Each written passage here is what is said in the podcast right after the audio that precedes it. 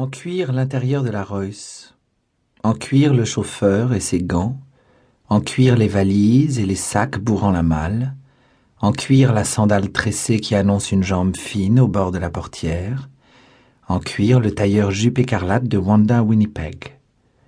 Les chasseurs s'inclinent. Wanda Winnipeg franchit le seuil sans regarder personne ni vérifier que ses affaires suivent. Comment en serait-il autrement? Derrière le comptoir de l'hôtel, les employés frémissent. Faute de pouvoir capter son attention derrière ses lunettes fumées, il déborde de formules accueillantes. Bienvenue, Madame Winnipeg. C'est un grand honneur pour nous que vous descendiez au Royal Emerald. Nous ferons tout pour rendre votre séjour le plus agréable possible.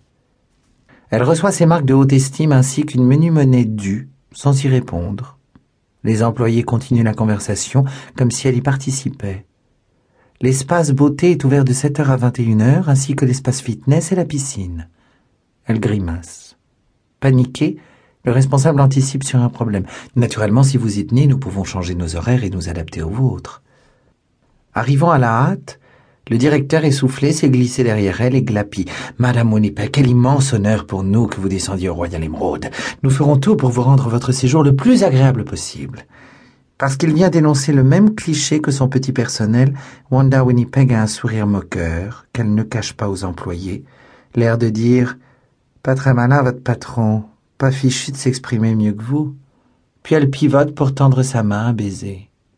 Le directeur n'a pas saisi son ironie, il ne s'en doutera pas, car elle lui accorde la grâce de répondre J'espère en effet que je ne serai pas déçu.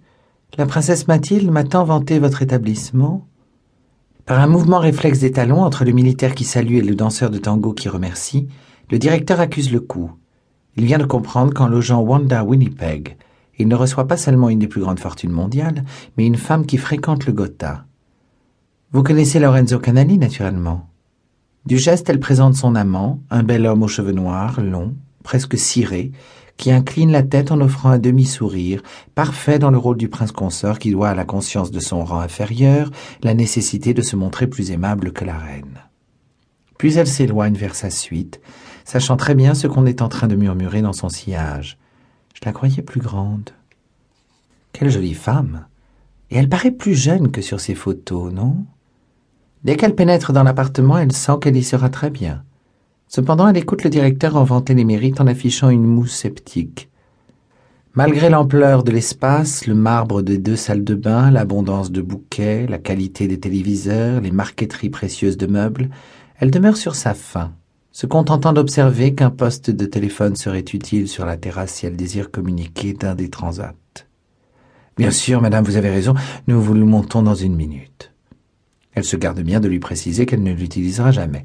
Elle se servira de son portable car elle tient à le terroriser jusqu'à son départ afin qu'il la serve mieux. Le directeur du Royal Emerald referme la porte en s'inclinant, lui promettant avec effusion monts et merveilles. Enfin seule, Wanda s'étend sur un canapé, laissant Lorenzo et la femme de chambre distribuer les vêtements dans les armoires. Elle sait qu'elle impressionne, et s'en amuse toujours. Parce qu'elle réserve son avis, on la respecte.